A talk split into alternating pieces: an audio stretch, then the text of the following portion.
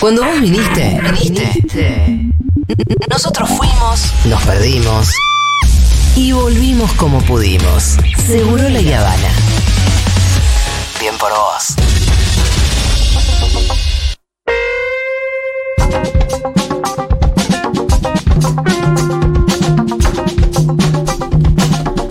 Muy bien, bienvenido Santiago Levín. Gracias, chiques. Buenas tardes. ¿Cómo eran tus vacaciones de invierno cuando los niños eran pequeños? Eh, sí, yo estuve escuchando un rato, estuve escuchando un rato. A mí me siempre me fastidió mucho, Sí. siempre me fastidió mucho el, el esquema eh, niños aburridos Sí, y padres y tener que hacer fastidiados. algo, claro, claro.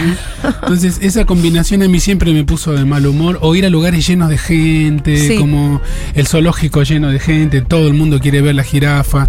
Yo siempre intenté ir este, a contracarril.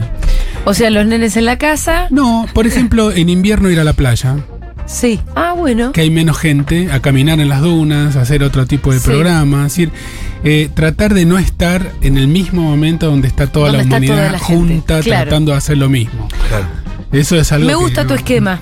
No, me- no, no va mucho conmigo. Creo que pero- no le interesa mucho a Rita esa historia. ¿No? Es que Rita ya estuvo planteando, quiero el circo, quiero esto, quiero lo otro, como que ya entró, ¿viste? El circo tiene distintas variantes, ¿no? Una cosa es el circo, el Cirque de Soleil, el Cirque du Soleil. Este, Bueno, ese es carísimo, Es para muy empezar. caro. Debería, debería ser gratis. Yo siempre digo lo mismo. Es decir, este, que vengan y cobren lo que quieran y que hay un presupuesto en cultura, que el Ministerio de Cultura compre cuatro o cinco funciones gratis. Eh, los tipos, los canadienses que cobren lo que ellos quieran, pero para eso tenemos un Ministerio de Cultura.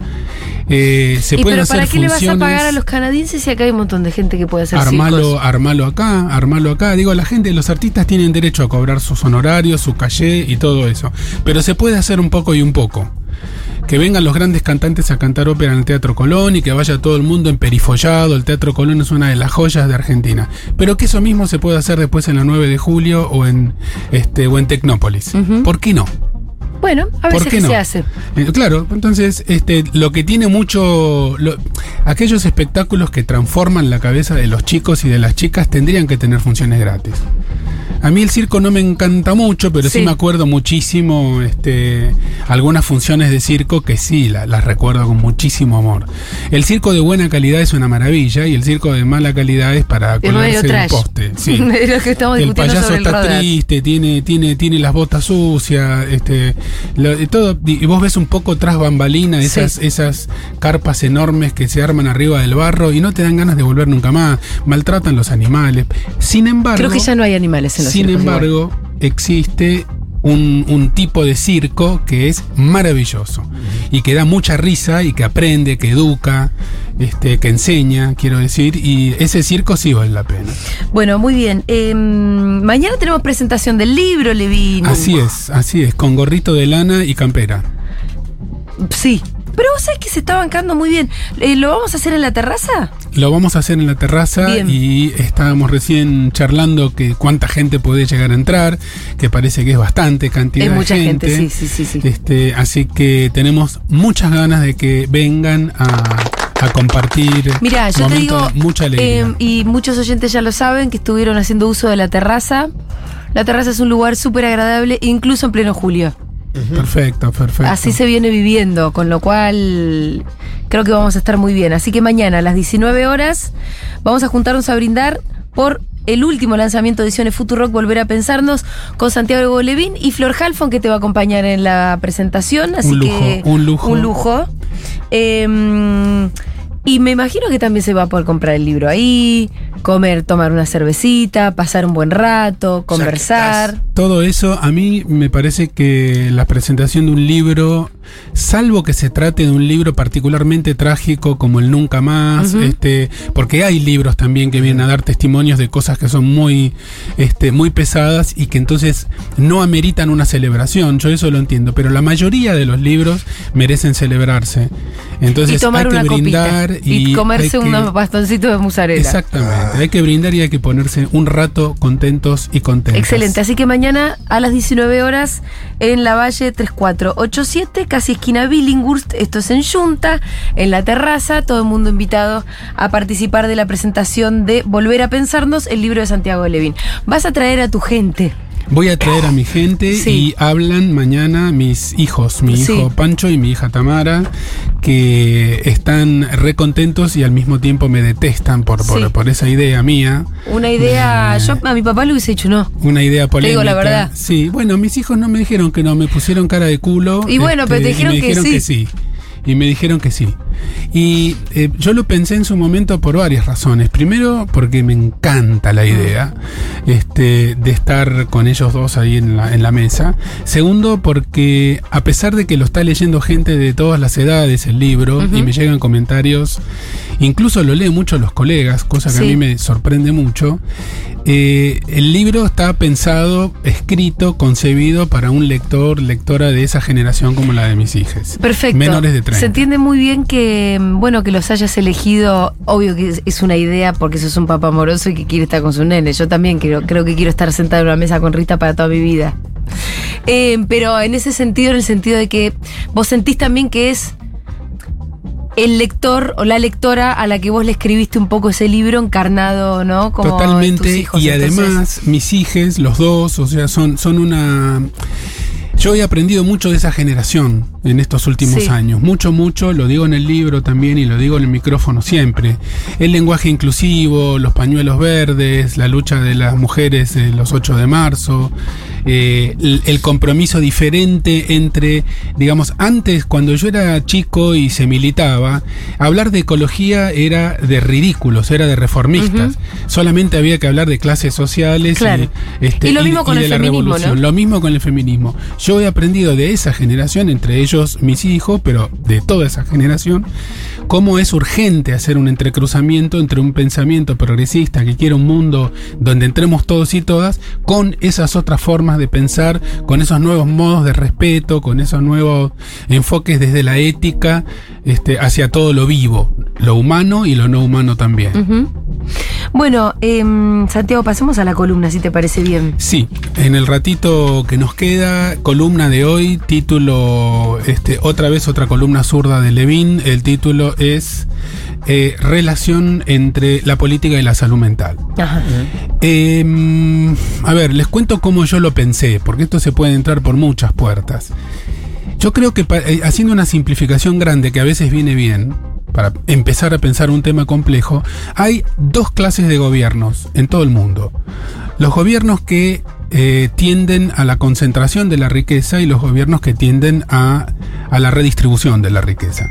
Son dos modelos completamente diferentes de mundo, eh, son dos concepciones de mundo completamente distintas y son dos eh, concepciones que tienen distinta modo de concebir al sujeto humano. Eh, muchas veces esto, esta ideología de fondo, que es la verdad de la verdad de la verdad, no es tan aparente a simple vista. Como en esos huevos que vienen con sorpresita adentro, a veces uno mirando de afuera no sabe qué sorpresita tienen adentro. Entonces, conviene elegir muy bien si uno va a ir por el... Porque aparte la propaganda política ah, se ha sofisticado muchísimo, muchísimo en los últimos años, de manera tal que el tipo que viene con una propuesta que te va a cagar la vida, la presenta de una manera maravillosa, en donde este, a mucha gente le dan ganas de, votar y de seguir por ese camino. Y pasa exactamente lo contrario. Las propuestas, aunque sean imperfectas, como lo es en Argentina el actual gobierno, eh, de un campo nacional y popular, está tan mal explicado, este, tan mal comunicado, que se genera el efecto contrario. Pero hay que pensar que es como un huevo de chocolate que viene con una sorpresa. Hay una concepción del mundo en donde el otro no importa, el otro estorba. Entonces, no importa cómo trabajás, o si no tenés casa, o si no tenés este trabajo, o si te enfermas y no tenés dónde atenderte, o si te hacen bullying en el colegio, arreglátela solo si podés, si no podés jodete, y no nos vengas a molestar a los que tuvimos este un, un buen resultado en la vida en base a nuestro propio esfuerzo. Ese es el modelo que algunos llaman neoliberal y que lo que busca, nunca lo va a reconocer en público, es eh, armar sociedades donde cada vez haya menos gente que tenga un montón y la otra gente que quede afuera de las ciudades. Las ciudades, las grandes metrópolis, se van quedando cada vez con los que pueden comprar. Hay que llegar al conurbano en todas partes del mundo para entender esto que estoy diciendo. Y por el otro lado hay una propuesta completamente diferente en la cual los sujetos somos todos iguales. Y todos tenemos el mismo derecho. Por eso la propuesta que redistributiva viene siempre con el discurso de los derechos humanos. El derecho a la vivienda, el derecho a la salud, el derecho a la felicidad, el derecho a la elección libre de objeto sexual y de identidad sexual y de nombre, el derecho a tener el nombre que uno elija, el derecho a tener documento, el derecho a tener una nacionalidad, a elegir libremente la religión que uno quiere profesar son dos mundos completamente distintos en donde la salud mental va a ser totalmente distinta. Porque fuera de las grandes patologías psiquiátricas que más o menos se van a mantener estables en cualquier mundo, el bienestar mental, la, sensación de que uno puede salir a la calle y se encuentra con pares, con gente que te sonríe, va a ser muy distinta en un modelo que en otro modelo.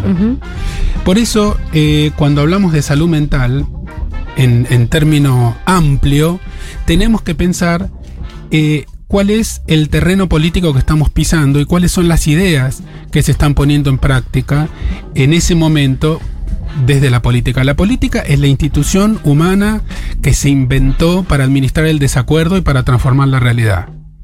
Si no existiera el desacuerdo, no, sería necesario que exista la política. Claro. La política existe para administrar el desacuerdo.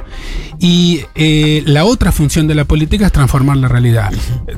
Cuando uno dice transformar la realidad entre nosotros, estamos todos de acuerdo que es transformarla para mejor pero también se la puede transformar para peor. Cuando se disminuye el presupuesto en salud, cuando se lo hemos visto en este país. El presupuesto en educación, cuando se promete abrir jardines de infantes y no se abren jardines de infantes, estás transformando la realidad, estás fabricando más pobreza eh, y cuando haces exactamente lo contrario, también estás transformando la realidad. En Venezuela, en la década del 70, en la Caracas donde yo crecí, en el exilio de mis viejos, había un. En esa época eh, no existían los memes, existían los grafitis. Como los Vergara, acá en los 80 y los 90, los hermanos Vergara que hacían esto este, en, las, en las paredes de Buenos Aires. Había un grafiti muy grande, en un muro muy grande en Caracas, en el centro de Caracas, que decía Hacer la revolución es como hacer el amor en grande. Esa ideología, cruzada con lo como decíamos hace un rato, con el feminismo, con la ecología, con el respeto por todo lo vivo, eh, con el respeto por el planeta, eh, es la que puede llegar a generar las condiciones mejores para una mejor salud mental, entendida como una de las formas de la felicidad colectiva. Eh, si nosotros decimos nadie se salva solo, también tenemos que decir nadie tiene salud mental solo. Sí, uno puede decir, uno puede hablar de la salud mental individual en el sentido de eh, me curé de una depresión, este, tuve unos ataques de pánico tremendos hace dos meses, pero gracias al tratamiento ya no los tengo más y puedo viajar en colectivo, puedo subirme un ascensor. Pero en términos generales, más ideales, más utópicos, salud mental es esa, ese estado colectivo en donde estamos todos un poquitito bien. Y eso no se consigue en cualquier escenario. Entonces, una de las mejores cosas que se puede hacer si uno quiere tener salud mental, además de tener un terapeuta o de ir al psiquiatra, es meterse en política para tratar de cambiar el mundo y este, eliminar las inequidades. Excelente consejo. Que caracterizan este mundo incomprensiblemente eh, desbalanceado. Mira, creo que tanto el Pitu como yo te podemos contar eh, casi nuestras historias personales se resolvieron en el momento en que empezamos a hacer política, ¿no? Sí. Yo desde un lugar mucho más fácil, pero todos los a mí me pasaba que mm, Juli, todos los lugares. Eh, pero de verdad, como a mí me pasaba, yo era bastante melancólica, como sentía un dejo de tristeza en mi vida, hasta que empecé a militar. Se me fue la melancolía. Yo lo quiero decir en términos técnicos solamente para, para, las orejas de, de los estudiantes de psicología y de psiquiatría en este momento.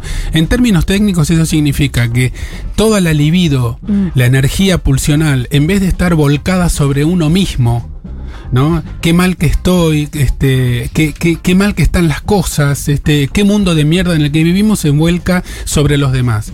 Y eso, reparar el mundo, en hebreo se dice tikkun olam, quiere decir reparar el mundo mediante cambios pequeños. Yo no sé nada de hebreo, pero me aprendí esa frase porque me encanta, parece de una profundidad este, y de una poesía enormes. Eh, ayudar a los demás eh, te ayuda. Eso en medicina se llama vocación reparatoria. Un día podemos hablar sobre de dónde viene la vocación, de dónde viene psicológicamente la vocación por ayudar a los demás. Em, bueno, esto, me, yo creo que lo que sentí era que era, ¿para qué vine? ¿Para qué estoy? Y la melancolía de no saber bien qué iba a hacer durante el resto de mi vida. Y entonces esa mm, la, la falta de certeza respecto de ese destino mío, que también era colectivo, me generaba como esta melancolía permanente. Vivimos en épocas tan individuales, individuales que un chico o una chica que tienen la suerte de terminar el colegio secundario se les pregunta ¿qué querés estudiar? Entonces, todo ese conflicto que debería ser una apuesta por, por lo colectivo se convierte en una pregunta por lo individual. Y por eso no se puede encontrar una, una respuesta satisfactoria por ese camino. Porque no se trata de armarse una vida para vivirla solo. Se trata de armarse una vida para vivirla con los demás. Entonces, ¿qué vas a hacer cuando seas grande? La respuesta correcta es tratar de vivir con todos y con todas de la mejor manera posible. Después vemos si es manejando un auto, estudiando carpintería, estudiando sociología. Todos esos son caminos que te pueden llevar más lejos o más cerca de los demás. Eh, tenemos muchos mensajitos. A ver. Em, increíble lo que dicen. Yo suelo tener una mirada muy negativa y más en estos tiempos. Mis amigas me dicen eso, que para tener un poco más de esperanza o creencia en el mejor, eh, que haga un esfuerzo de volver a volcarme a la política. A escuchar a Cristina. Para volver a pensar que hay una herramienta de transformación colectiva que es posible. Bueno, las amigas le dicen que haga algo. Hola, seguro les coincido totalmente. Mi militancia chiquita, que es dar apoyo escolar en un barrio cerca de mi casa, hace un año me salvó la vida literalmente. Dejé de estar triste crónicamente. No tiene nada de chiquito. No, no hay. la verdad que no. No, no tiene nada de chiquito. Aparte, no hay otra actividad más noble que se haga en un territorio que el apoyo escolar. Es algo que con poco se hace tanto. Totalmente de acuerdo, totalmente. Con poquito se hace tanto. Yo, bueno, me he criado así, ¿no? Pero a mí me conmueve mucho ver pibes de clase media, media alta, eh, o, quizás de clase media baja, inclusive con un, con un puñadito de hojas, unos lápices, venía una unidad básica, con poquito, con poquito. Por ahí podría estar jugando a la play, así un montón de cosas. Hay cientos de pibes que hacen eso. La, de la militancia está en las pequeñas cosas, por ejemplo, en dejar una propina justa. También. Eso también es militancia. Cuando se puede también. Cuando se puede dejar una propina justa. A la gente que va a Junta, ya que me la sacás la. A la gente que va a Junta, dejen buenas propinas. Sí, justas, propinas justas. Estamos, no, estamos cerca de, lo que corresponde dejar, ¿eh? ¿eh? Bueno, a ver dónde está la solidaridad también, y hay precios que son accesibles, bueno, hacer la diferencia ahí. Eh, hola, soy caraqueño y doy fe que con Chávez, más que el amor, hicimos una gran orgía que nos cambió la vida para mejor. Desde que vivo acá me deprime el capitalismo. Bueno, yo qué puedo decir. Enrique le puedes mandar un saludo. Entre Caracas y Buenos Aires, de ida y vuelta. Lo que a mí me ha conmovido escuchar hablar en venezolano en Buenos Aires. Cuando desde chico para mí era exactamente al revés. Eh, eh, todavía no salgo de esa conmoción, por eso no escribí nunca al respecto. Pero escuchar hablar en venezolano en Buenos Aires para mí, que fui un chico exiliado en Caracas en los 70, ha sido muy, muy, muy fuerte. Alguien dice, ¿este es el cel de Futu o estoy molestando a alguien? No, no, no, sí lo es. Te agradecemos por escribir eh, y mandar los flyers de vacaciones de invierno, los cuentos de Surte. Em, el otro día lo conté en la terraza de Junta. Estaba en el supermercado y la cajera era venezolana. Y una vieja chota, que se ve que le dieron mal el vuelto o no, le dice: Me da mal el vuelto. Venezolana tenías que ser, volvete a tu país. Le dice la vieja. Y a mí esas situaciones me convierten en el pedimos disculpas a todas las personas que no nacieron en Argentina y que reciben esa clase de improperio. Y bueno, a mí me pasa que me convierto en el increíble Hulk y empiezo, ¿qué dice señora? Y se armó un tole tole que la pobre Rita que me había acompañado se reasustó. Se reasustó de ver a su mamá como la vio y de ver una vieja chota que se enfrentaba a su mamá. Em, bueno, la cuestión es que después de toda esta escena horrible, eh, la cajera, cara de póker en todo momento. Y entonces le digo, como buscando alguna complicidad, le digo, qué paciencia, las cosas que tendrás que soportar. No me contestó. Nada. Debía estar en, en- en un momento de muchísimo estrés, Y además que Eh, por ahí se lo. por ahí es a cada rato que con se lo temor a que la despidan también. Se lo dicen acá, pero me miró con cara casi de. Me está rompiendo las pelotas, justiciera. Yo lo sentí medio así, ¿eh? Como. Al final. Qué ¿Qué, te hace? difícil. Claro, para vos es muy fácil ponerte de justiciera. Yo Qué ni puedo difícil, contestarle a la Qué vieja. difícil que es eso que hizo esa señora es, de- es uno de los niveles más altos posibles de violencia en la convivencia urbana, que es este el maltrato del otro. Qué difícil que es el amor por la diferencia. Qué difícil, qué La le cuesta ¿no? decirle sí. Sí, seno en el sentido con, con X de, de todo lo extraño. Sí, sí, sí. ¿no? Pero bueno, mirá cómo se completa un poco el círculo, porque en este griterío me estoy acordando ahora que la vieja me dice, te estoy filmando y te voy a denunciar. A lo que yo le digo, ¿me va a denunciar de que, señora, la única que, a la que hay que denunciar es usted ante el INADI, que es el Instituto Nacional contra la Xenofobia y la Discriminación? Ahí como la vieja, eh, porque en nuestro país es legal la inmigración y son bienvenidos todos los Y- y, inmigrantes. es, y es ilegal la discriminación. Eso, y es ilegal la discriminación, entonces yo la pude denunciar a usted, le, le explico. ¿Por qué no denuncias también a este gobierno de corruptos?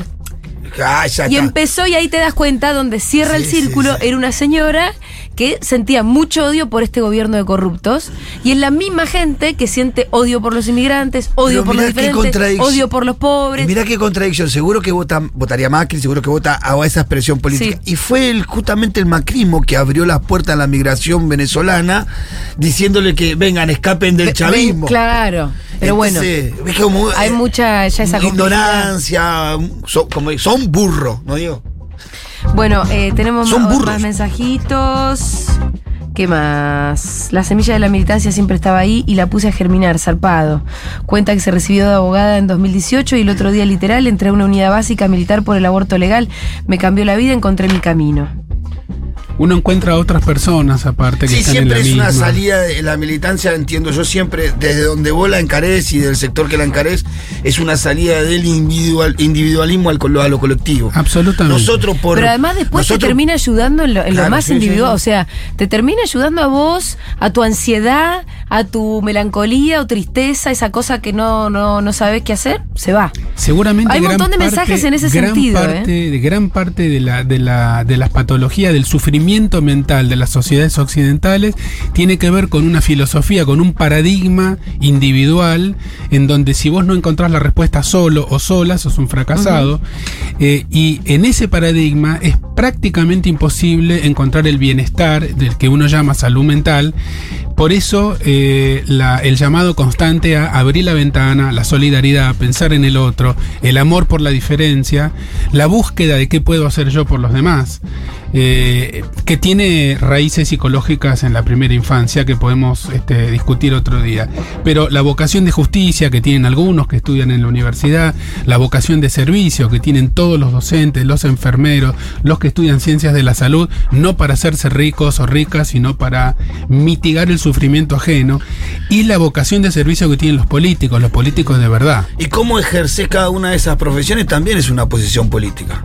Una Claro. posición militante. Absolutamente. Yo- Como vos ejercés de enfermero, de enfermera, como vos ejercés de médico, de docente, de abogado, también es una militancia, también es una postura política. Yo tengo un vecino que tiene un- una combi de transporte escolar y que lleva y trae todos los días chiquitos con discapacidad mental.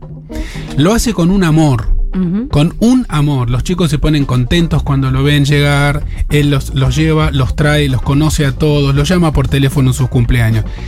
Ese, ese señor, este, tal vez sin saberlo, tal vez sabiéndolo, milita. Claro. Milita por un mundo mejor. Este, La milita la inclusión. Milita la, inclusión, la- el amor por la diferencia, la solidaridad, este, la, la, la suavidad con quien necesita suavidad, porque no se arregla todo a piñas. Y Mejor dicho, la revolución no se hace a piñas, se hace No. con sonrisa.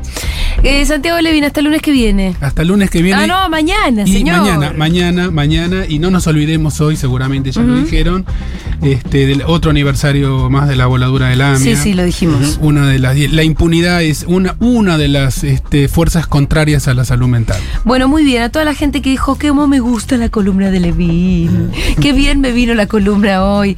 Nos vemos mañana. Vénganse mañana a Junta a las 19 horas. Que la cuestión es ahí conocerse, conversar, que Levin te firme el libro, darse un abrazo, conocer gente.